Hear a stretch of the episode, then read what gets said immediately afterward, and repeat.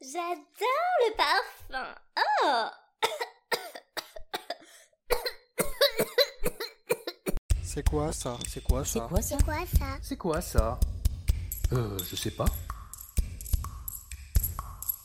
Euh, Je sais pas. euh, je- Je sais pas. Je sais pas. Les premières traces de l'utilisation du parfum remontent à l'Antiquité. À l'époque, on n'avait pas du tout la même utilisation du parfum qu'aujourd'hui puisque le parfum était réservé au culte. Sympa quoi, le seul jour où tu sens bon c'est pour aller prier Jésus.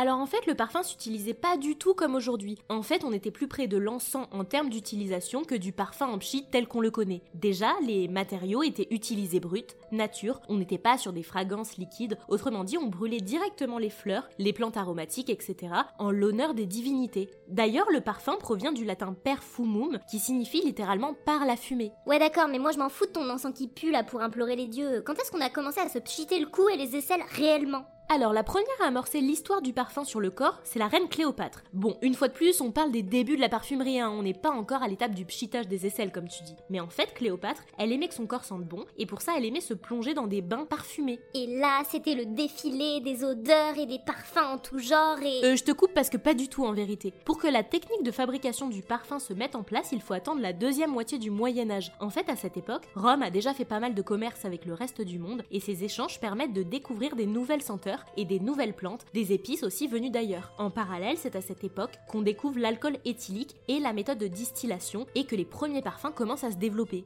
Le début des douces odeurs, la gloire des parfums délicieux, une caresse suave à en faire frétiller les plus subtiles narines.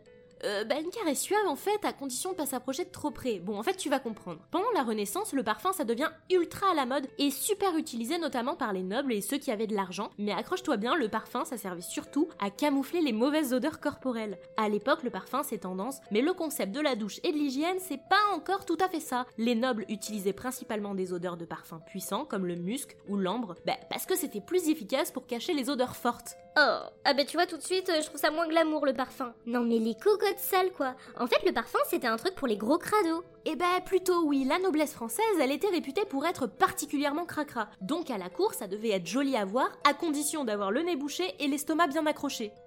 Et sinon euh, la gerbe ça s'est arrêté quand concrètement?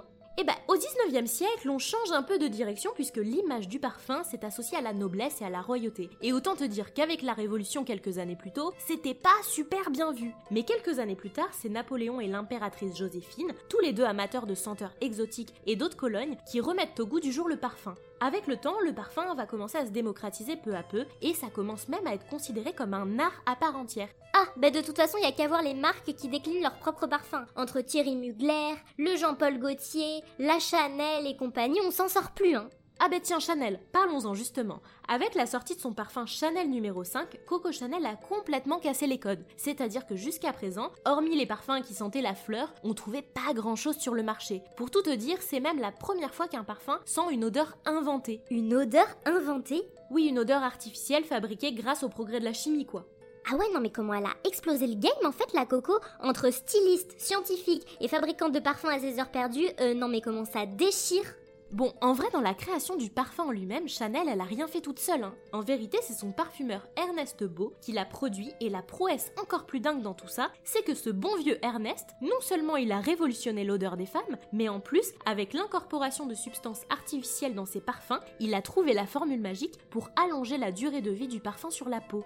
Y a pas à dire, hein, elle en a créé des petites révolutions au sein du milieu de la mode, la Coco. Plutôt oui, d'ailleurs je vous conseille vivement d'aller jeter une oreille à l'épisode Pourquoi la petite robe noire est-elle si iconique si vous ne l'avez pas déjà écouté, mais c'est vrai qu'elle était visionnaire dans le domaine du parfum et dans la façon de concevoir la fragrance, à tel point que ce parfum Chanel numéro 5 a rencontré un succès de dingue. Marilyn Monroe avait même déclaré dans une interview qu'elle ne portait que du Chanel numéro 5 la nuit. Sexy Mimi, Marilyn. Et les autres créateurs alors? Eh bien, les autres créateurs, c'est pareil. Une fois que les progrès de la chimie en matière de parfum sont lancés, faut pas croire les autres, ils se sont pas gênés pour faire la même chose. En 1911, Paul Poiret lance sa propre gamme et il a associé chacun de ses parfums à l'une de ses robes qu'il crée en mélangeant des composants artificiels et des composants naturels. Et quelques années plus tard, Elsa Schiaparelli, Christian Dior, Jean-Paul Gaultier et tous les autres se sont mis à faire pareil. Et devine quoi? À partir de là, le parfum, ça cartonne et ça devient même un produit qui s'exporte à l'international. Déjà parce que ce sont des produits signés par des grands créateurs de mode internationalement reconnus, mais à prix abordable, et en plus avec la démocratisation de l'avion et la multiplication des commerces comme le duty free ou la vente de parfums à bord des avions, on a de plus en plus de personnes qui ont accès à ces produits. J'ai déjà fait un épisode au sujet du luxe qui justement traite des produits de luxe,